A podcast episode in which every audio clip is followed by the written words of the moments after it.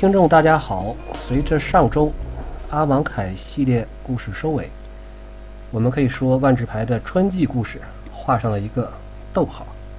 对，然后接下来可能要到幻灭时刻的故事开始才能继续下去了。对，现在还不清楚官网在这段时间呢会填入什么样的内容，是给我们带来对于主创人员的播客呢，还是说有一些零星的短片？呃，毕竟马上接下来还有尼可波拉斯的魔王包，还有指挥官的系列也会再出现。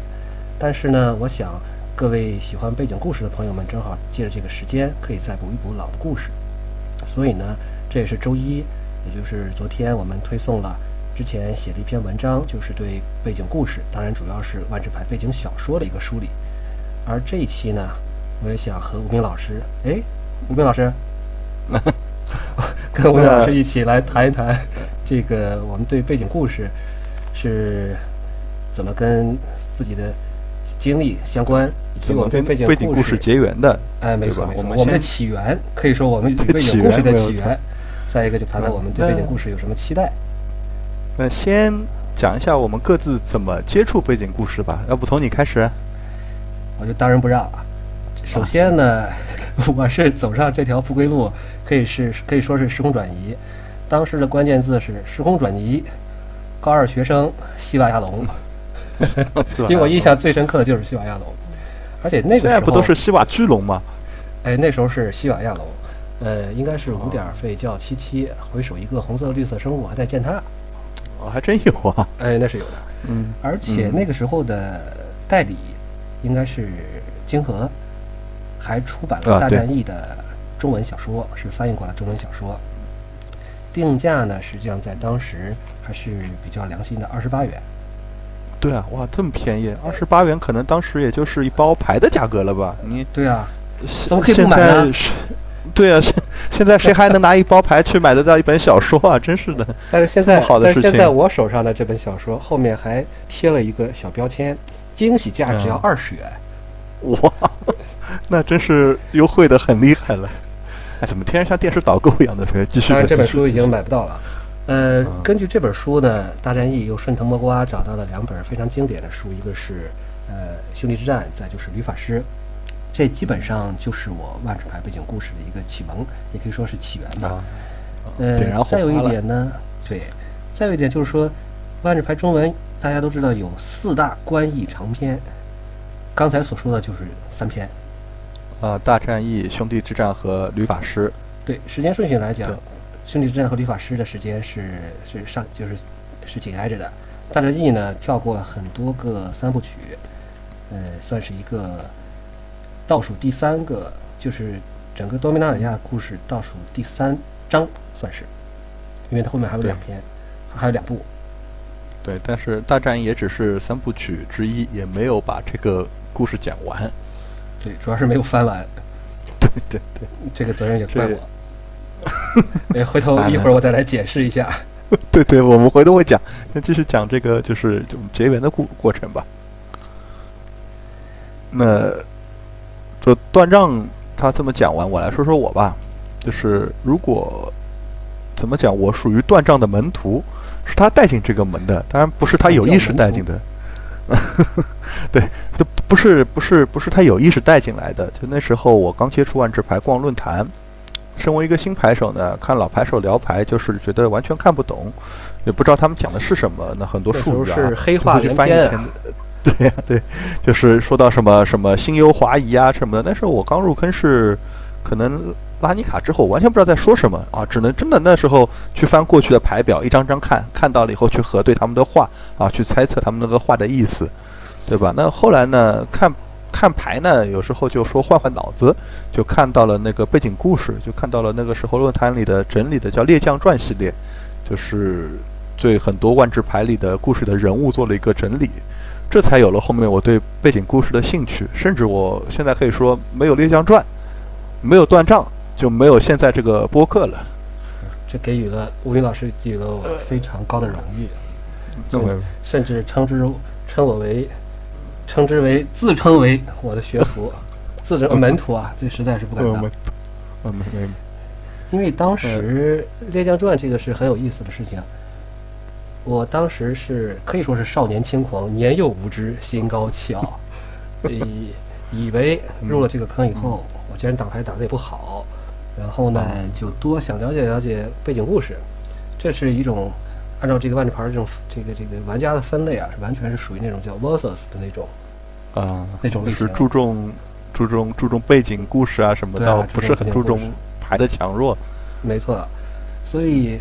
当时就立下雄心壮志，说：“哎，我要做一个多明纳里亚考古学者。”但是呢，那个时候入坑的那个时候，大约也都是九九年、两千年，大约那个时候，最多最多也就是做到能够上个网，看看国外的爱好者的一些网站总结的一些人物介绍。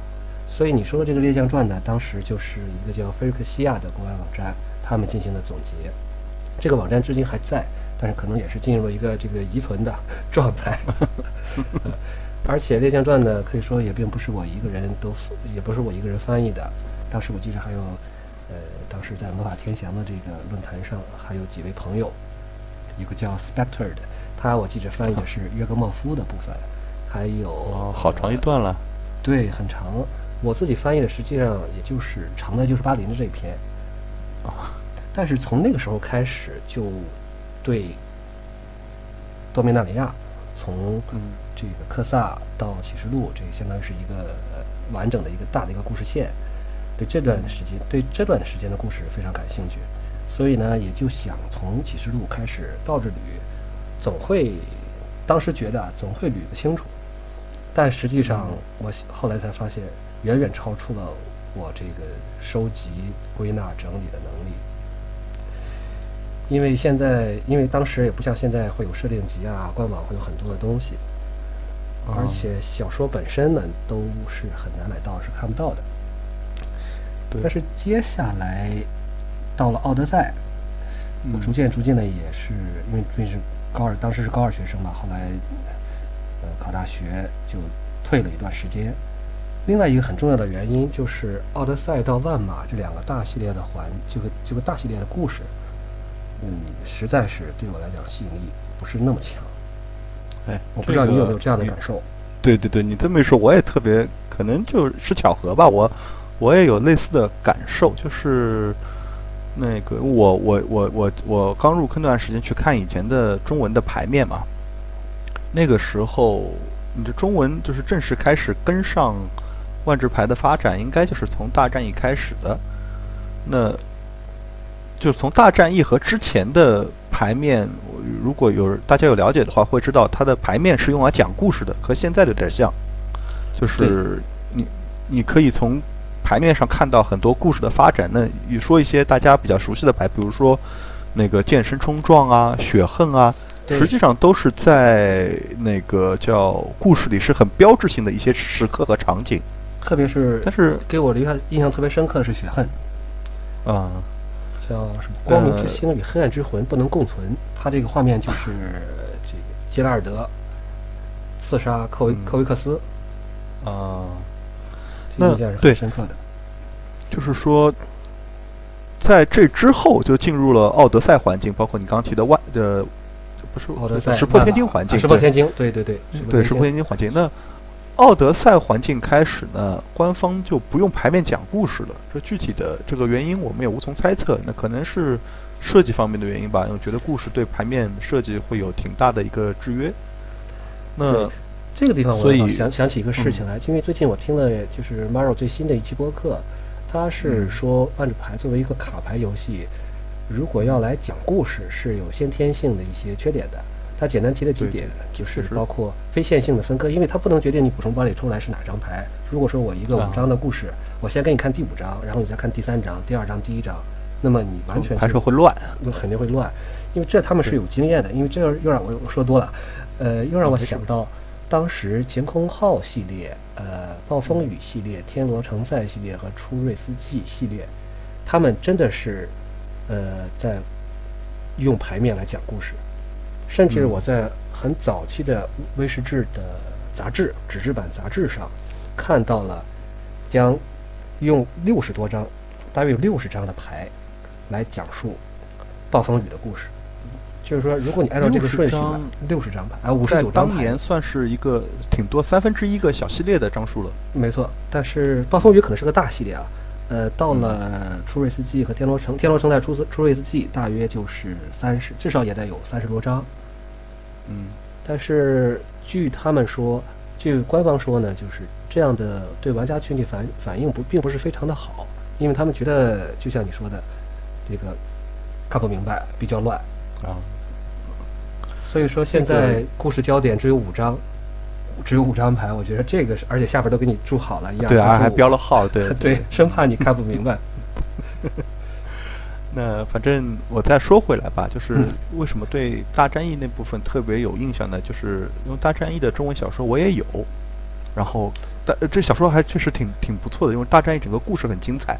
对，就我记得大战役结束的时候，他们对抗菲瑞克夏入侵的第一阶段取得了一个阶段性的胜利，把萨宝图瓦克给打退了，对吧？对然后结尾还留了一个扣，就是说，但是好像后面更大的那个暴风雨即将袭来，没了，嗯书没有了，对 很很相当人不舒服。我跟你说，就就跟那个就就我不知道大家有没有看过那个富坚义博的那个《憨特憨特》，就对是，画着画着没了，我们要断更了，啊？难道会断更吗？我才刚开始看。就就是这样，你省着点看，省着点看。那回头就说吧，《列将传》呢，就前面说的《列将传》整理是是纪传体，它是按照人物来讲的，就是这个人怎么样怎么样。你比如说讲克萨，讲巴林，对，这是个贯穿很多环境的人物。你看了以后，对人物有了解。但是从考古的角度来讲，它并不是它的并它就不是原著了，它相当于是一种一种一种编译的这种文献了。嗯，那其实最重要的是呢，它没有人为的有意识的给你分，说我这是属于哪个环境的故事，这是哪个环境的故事。对然后你，他主要是梳理这个人的发展，但对于故事里人物与人物与之之间的那种互动讲的也不是很细，所以就是当时来说呢，我看大战役的牌面是故事情节，再看列将传是一种互补，让我去可以把这个剧情给大约的补的稍微稍微细致一点，就是去补那个大战役之后就是时空转移啊和几十路的部分。那到了奥德赛和万马环境呢，剧情和牌面脱节了。那个时候看过，对对对，我有这种感觉。就看了《猎将传》以后呢，就知道啊，卡马尔、崔娜，包括后面有什么杰斯卡呀、什么卡卡罗纳艾若玛呀、飞机啊，但完全不知道他们干了些什么。对对对，就知道这些是传奇生物，他们是故事里的人物，但是干了什么完全不知道。他们的事迹早已遗失，仅仅留下他们的名字被人铭记。对，那包括密罗蒂也是同样情况，格丽莎、史罗巴、巴西、呃蒙纳科，但是具体干了什么，也是后面看了梗概才有所了解的。那这种做法到了神河，发现更加行不通了，因为神河满地的传奇，你不知道哪个是满地的，你不知道哪个是是故事里的，哪个是我为了去去为了传奇去凑传奇数量造出来的。那对就是说，当时情况可能包括一直到拉尼卡，但是拉尼卡因为我个人很喜欢，所以了解的细一点。我觉得嗯到那个时候呢，算是整个万智牌算是就就我来说，正好是到了一个分界点的时候了。那我不知道段丈在那那段时间大概在干什么呢？那段时间还在神隐，还在退坑 啊。但是你说到神河，我最近也是，直到最近才看了神河的三部曲，然后把它的梗概写了出来。同时呢，正好咱们翻译组里还有一位呃阿弟叫星辰太子的朋友，他也是一直致力于神和的二十篇，就是短小说。当时官网，呃，在大系列放了十篇，小系每两个小系列各放了五篇。呃，那里面提到的和故事的三部曲的主线是没有什么相关的关系，但是呢，呃，应该来讲解释了不少陈和中传奇的故事。比如说最近发的营地上这篇保平安，就是讲讲的那个呃崩老崩老碑，还是还是还是什么？就是好像是叫这名字。对王就是王豪通过这种老碑，我就记得牌了，对山贼王大厅，山山贼王武堂，对对哦山贼王武堂。山贼王武堂。所以我想，神和当时呢，也是也是一种创新。他用这种短小说的方式，就是我的确是有很多传奇，但是呢，我用一些小说给你去，呃，来描述啊，正面的、侧面的去描述，这样的话给你一种整个这种系列这种感觉。因为毕竟这种呃非常和风的这种环境，在万智牌历史上，这还是还是第一个。唯一吧，也算是。呃，对，就是这种与真实世界相关的，因为你现在可以说阿曼凯就是埃一个埃及风嘛，对吧？嗯这么一个模板，卡拉德许是个印度风嘛。但是说回到我自己来，就是我当时那段时间退坑呢，我也没闲着，因为我那时候考古虽然考得比较灰心丧气，但是我也注意到了，就是《猎枪传》它是一个呃别人写的东西，是一个同样的一个作为你我一样的爱好者，他来写的写写的一个文章，根据他的理解。但是我觉得更重要的，那个时候觉得更重要的是说，我应该把回归原著大战对回归原著，我应该像大战役那样，就是把原著翻译出来。当时是也是更更加自不量力了，所以 所以翻译到三分之一我就弃坑而逃。所以启示录永远精停力什么留在了估计挺有限的。对对对，而且这本书，我当时估计了一下，我翻译大概有十万字，呃，如果全翻译完，可能会有二十万左右，所以就没有再再再继续了。呃，中间这段时间呢，也就没有碰牌。呃，当然弃坑的原因之一，弃坑了以后嘛，自然就有时间去玩实体牌了。但是我再重新回来的时候，也就是你刚才说的这个拉尼卡刚结束，时空时间漩涡马上要上，那个时候我就开始重新，那是一接触实体个目标老老玩家的一个一个环境。对啊，当时我就非常激动，我说回到东明纳里亚了。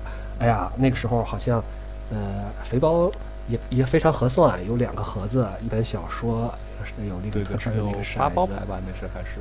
对，而且还有这个画册。当时我就从那时候开始想，我这个每个系列我要买个肥包。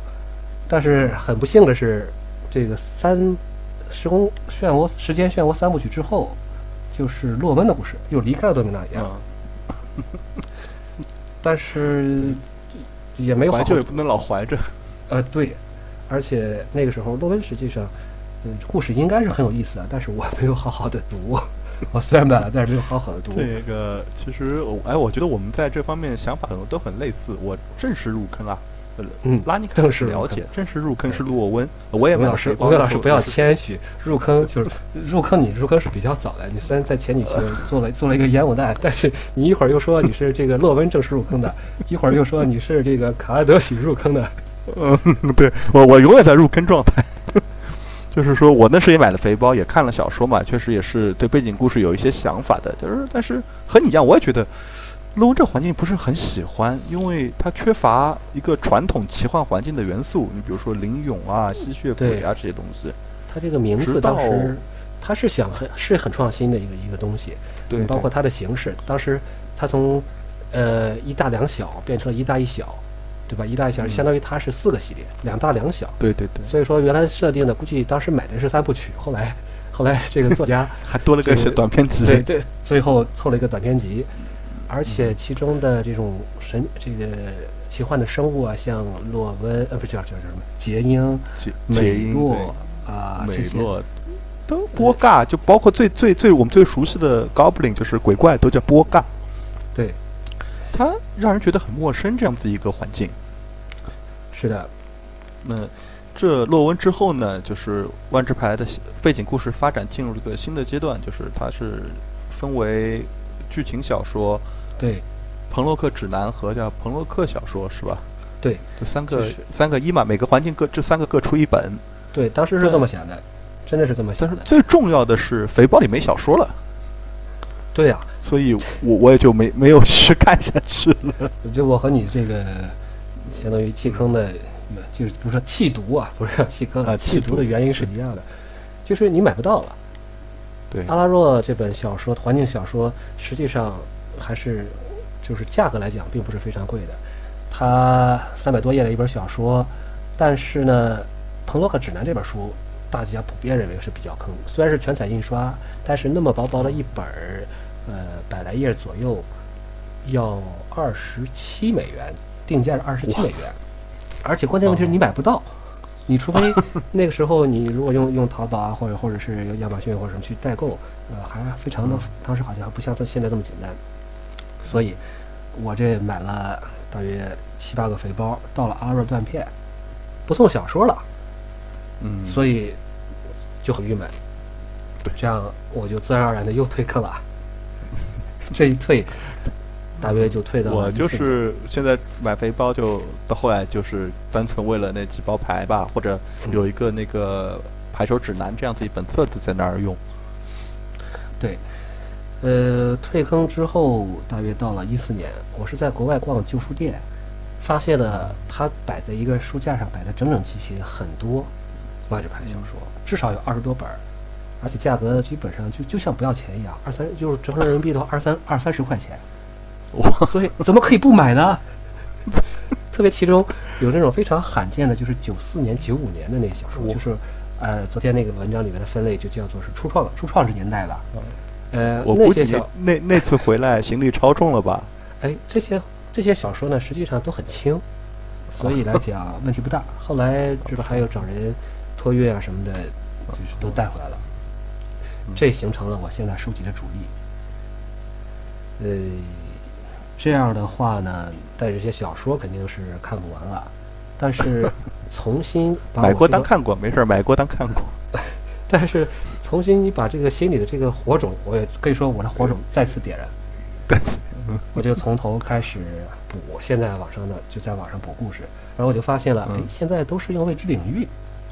对，我官网一个专栏那时候是，对，可以说到了一四年的时候，我才知道哦，有未知的领域这个这个东西。嗯，呃，那个时候印象比较深刻的就是更令，就是到赛洛斯系列也让我很哦振奋，就像时间漩涡那样，我就觉得哎，这个背景故事的春天到了。嗯，第一方面呢，就是说表现形式比较多，呃，赛洛斯系列有长篇，对吧？有短篇，嗯还有漫画。第二点呢，故事质量也是很高的，因为从赞迪卡的和之前的是密罗蒂穿痕啊，密罗蒂窗哦痕、这两部环境小说，外包写的实在是一般。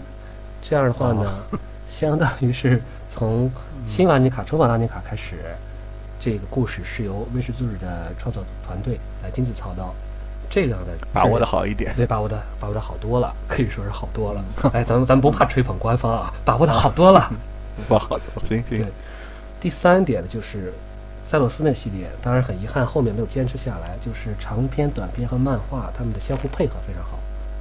哦就是你，我不知道你有没有看过《未知领域》的一个短片，叫做就是埃呃艾斯培给埃尼写了一封信，叫《失落的告解》。真真不知道，好像有点印象，但是具体内容记不住了。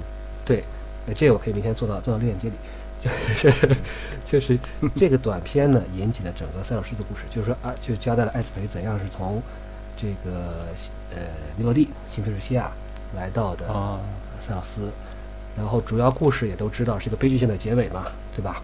嗯，塞洛斯和尼斯之旅两个长篇，那最后呢又是一个短篇《阿耶尼的复仇》，这样就是一个主线的一个，就是这么串起来了，短长短，中间呢有很多的未知领域的短片在讲，像这个呃塞美迪和他的那个他那个呃国王的名字我也记不住了，塞美迪的故事，还有其他的一些呃，整个能够丰富非常丰富了塞洛斯这个这个环境，设定也很丰满，故事也非常想的非常非常漂亮，而且别忘了还有漫画，啊，这个，哎，这确实那个时间就是新引进的一个形式吧，可能也是他们想做做多方面的尝试做做的一个东西。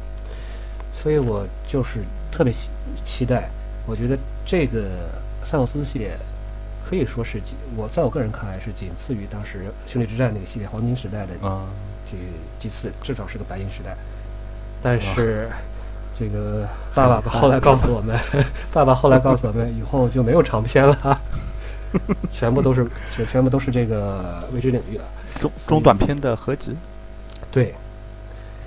但是从起源开始，咱们也开始看到有关译，虽然是繁体中文，但毕竟是有关译，我觉得这也是一个非常有诚意的一个一个体现对对对。，那现在基本上就是现在的形式，就是从那时候一脉相承过来的。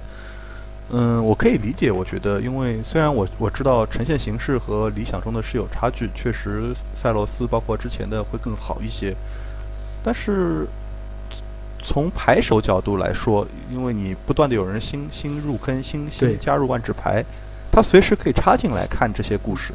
是的，它就？是碎片化的阅读，也是它的一个作用吧。对，缺什么补什么。比如说，你假设？你想从了解起源以后的故事吗？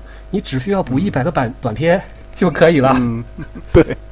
那我要告诉你，七十多个长篇，你恐怕七十七十多部故事还没有中文版，你肯定受不了。就望而却步了。一听这数字，你就说的啊，我这哪看得完啊，对吧？其实想就是说说背景故事嘛，说小说，我就是也想就是可能发散一下，就讲讲嗯我对于小说的这样的这种看法吧。呃，我我先说说一段那个《京华烟云》的序言，《京华烟云》哦林语堂先生的《京华烟》的序言。就是叫小说者，对对，小说者小故事也，无事可做时，不妨坐下听听。本书对现代中国人的生活，既非维护其完美，亦非揭发其罪恶。呃啊，好，这很长，反正到最后 就是，尤其是在此谋事在人、成事在天的城市生活里，如何适应其生活环境而已。就是想说这段话，就是我觉得小说就像这段序言一开始说的，就是无事嗯可做时，不妨坐下听听。那在我看来，小说就是我在这个城市生活里适应其环境的一个方式。那对我其实看的小说不多，肯定不如段章你那么多。我可能看过大战役的、石嗯慧萌的、若洛温的。我也曾有过像你一样的那种野心，说啊，我要把所有的 万智牌故事都看一遍。我我其实承我就是不好意思的承认，我问人借过阿拉若的小说和赞迪卡的小说嗯，但是至今未读，也忘了还了，还在我的书橱里放着。阿拉若，我写了梗概，赞迪卡的小说还是别读了。这是来自我的忠忠告。好，那我还真庆幸自己没读。那怎么说呢？我觉得大家看小说以兴趣为主，就是这也是现在官方中短篇集的一个好处吧。大家可以他是兴趣，考虑的。嗯，嗯，对我我个人就是的，看一下标题，今天讲的这个东西，啊、有兴趣我就认真看一下，没兴趣呢浏览一下，那不至于下面的故事会断会断档，不知道讲什么，那浏览一下就可以了。所以大家选自己感兴趣的就好啊，不必要给自己很大的压力。就小说是一个很开心的事情，没有必要搞得这么严肃。反正 你说这是我对于小说的一个看法。吴明老师，你说的太对了。我现在这个雄心壮志还有，但是有时候有些 有些小说看的我的确是非常的痛苦，嗯，特别是我，特别是你刚才引用了，呃，京华烟云，烟云的誓言，嗯对啊，这这，我觉得非说的非常对，非常非常在理。而且虽然跨越了文化，我相信官方做这个短片的决定呢，也不会说受了林语堂先生的什么启发，嗯 但是可能但是真的是共通的。对有些东西不言道理是而喻的一些共通的一些想法对。毕竟是小说嘛，就是最后最重要的目的就是让更多人能够看到，让更多人能够讨论，无论他写的好还是写的不好，只要说是能够让你呃感兴趣，能够不给自能够娱乐，这就是嗯。可能就真的是小说的本意了。对，所以经过胡斌老师的点拨，经过认真考虑，我决定故事以后我不看了，梗概我也不 写了，然后博士度我也不办了。别别别别别，你别别，千万不要冲动，大家还还还是对你很有期待的。对，在上个周六，博士都刚刚度过了两周年，然后今天也听了吴林老师一席话，男莫女泪，关门 关门打烊。当然这是个玩笑话，呃，我想我们刚才也说了不少，呃，主要是比较个人化的吧，自己的一些思考，自己的也不能说思考自己的一些体会，自己一些梳理，还有一些期待。呃，我们也想，特别是借助我们这种播客的形式，还有博士多的平台，让方便大家更好的去呃了解万智牌的故事，真正能够乐在其中。所以说，思金路呢，虽然说已经有了三四百条，但是我并不鼓励，也不建议大家从第一条开始看到最后。做做丝巾录的目的就是让大家有一个索引，可以挑自己感兴趣的去去自己查阅嘛。对，好那，那这期就到这里。就到这里，先先告一段落。